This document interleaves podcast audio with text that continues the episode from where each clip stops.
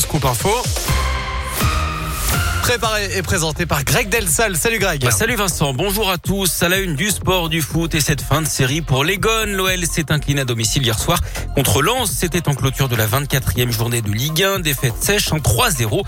Lyon a fini à 10 contre 11 après l'expulsion de Maitland Niles. Pierre Sage et son groupe restaient sur six matchs consécutifs sans la moindre défaite. Championnat et Coupe de France inclus. L'entraîneur de l'OL s'attendait à ce que cette série finisse par prendre fin. Il s'attend désormais à une réaction rapide de ses joueurs. Comme euh, je l'ai dit aux joueurs dans le vestiaire, on a le droit de tomber, on a le droit de chuter, on a le droit de perdre un match, mais on a le devoir de se relever et, d'aller maintenant à Lorient avec euh, la volonté de faire un meilleur match et un meilleur résultat. Je pense qu'on doit ouvrir la marque. On a deux situations, la frappe et la situation où on est un peu trop individualiste à mon goût. Malheureusement, on ne parvient pas à marquer dans notre temps fort, ce qui n'a pas été le cas de notre adversaire. C'est un match dans lequel on a eu plusieurs tournants et malheureusement on les a mal négociés. L'OL tombe de la 10e à la 11e place au classement, toujours avec 28 points. Le prochain match, ce sera donc samedi à 17h à Lorient. Et puis on connaît également l'adversaire des Lyonnais en demi-finale de Coupe de France.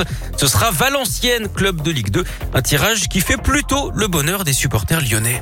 Ouais, je pense que ça va être plutôt pas mal Valenciennes. Ça va être une équipe qui va être, euh, je pense, jouable, mais on sait jamais. Hein. J'aurais peut-être préféré prendre Paris en demi, mais euh, non, Valenciennes très bien, très content. Ça nous ouvre la place pour l'Europe peut-être euh, et, on verra comment ça se passe. Bah, on doit aller en finale. On n'a pas le choix là. Si, on gagne pas là, on gagnera jamais la Coupe de France. Cherki, il a dit cette année, c'est pour nous. Elle est pour nous cette année. Finale obligatoire et victoire. Obligé, on doit gagner. Et, avec mon collègue, on a parié si on gagnait, on se rasait la tête. On verra sur les réseaux sociaux ou pas, le 25 mai ou pas.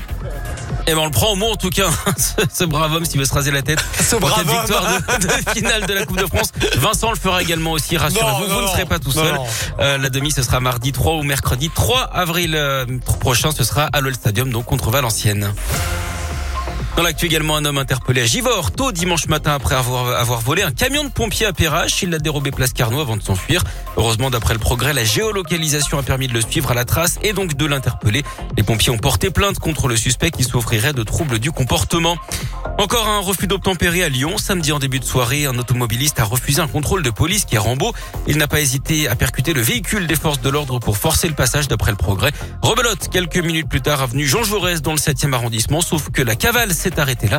La voiture immatriculée en Suisse avait été signalée volée. Les trois occupants ont donc été interpellés et placés en garde à vue. Au total, quatre policiers ont été légèrement blessés. Et puis c'est une première à Lyon, le salon du commerce durable. Première édition aujourd'hui, ça se passe à l'hôtel de ville.